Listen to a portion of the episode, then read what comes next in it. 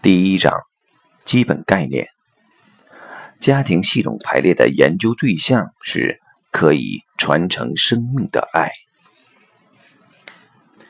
系统排列的核心或解决之道可以总结为如下三点：正视历史，面对真相，不加评判地尊重及纪念所有人，吸取先辈的教训。找到生命和自然的规律，真正尊重每一个生命，在自己的生命中做些顺应这些规律的事情，更好的服务生命。第一节，家庭系统排列的研究对象。家庭系统排列的研究对象是爱，此处的爱指的是可以传承生命的爱。即两性之爱、亲子之爱、家族之爱。爱的开始，作为家庭系统排列研究对象的爱，是指能够传承生命的爱。传承生命的爱怎么来的？必然由一男一女开始。一个男婴从出生、长大、成人，有他自己的人生方向。一个女婴也经历出生、成长的过程，有她不可知的未来。突然有一天，这两人相遇了，而且来电了，彼此看对方都顺眼，心生爱意，想要在一起。两个不同的生命便有了命运的交集。人海茫茫，什么样的男人或女人会让我心动呢？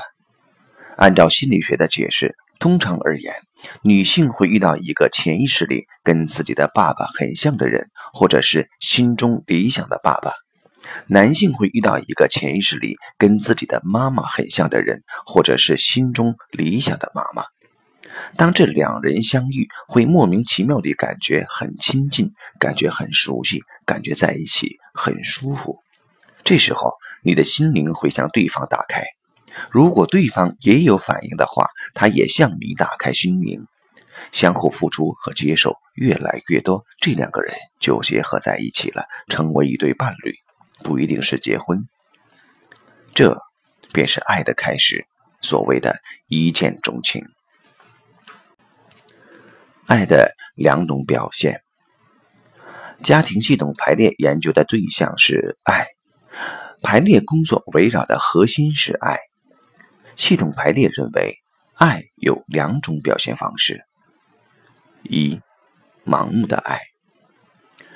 我们在自己需要的爱没有得到满足的同时，潜意识中不断地去为家庭或家族中某些成员奉献自己、牺牲自己，用这种方式来换得自己爱的满足，但最终却以牺牲自己为代价，一直为别人而活。这叫。盲目的爱，盲目的爱没有界限，注意力都放在过去，常常用一种自我摧毁的方式来表达。例如，母亲自杀，孩子长大之后可能也会选择自杀、自残，不让自己活得好。例如，父母离异，孩子结婚之后可能也会步父母后尘，婚姻无法维系。这些方式有一个共同的特点。牺牲自己，用和别人一样的方式表达爱，我们称之为复制或者隐藏的忠诚，使家族系统在一封闭的系统中恶性循环。这种爱被称为盲目的爱，是被良知所推动的。二，觉悟的爱，觉悟的爱表现在两个方面。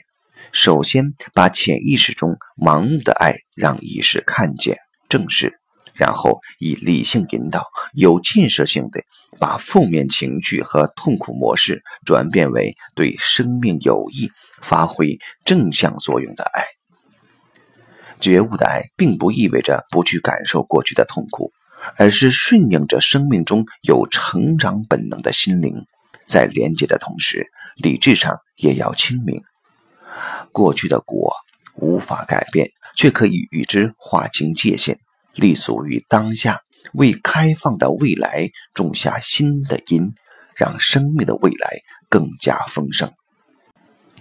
家庭系统排列中最重要的工作，就是把盲目的爱转化成为觉悟的爱。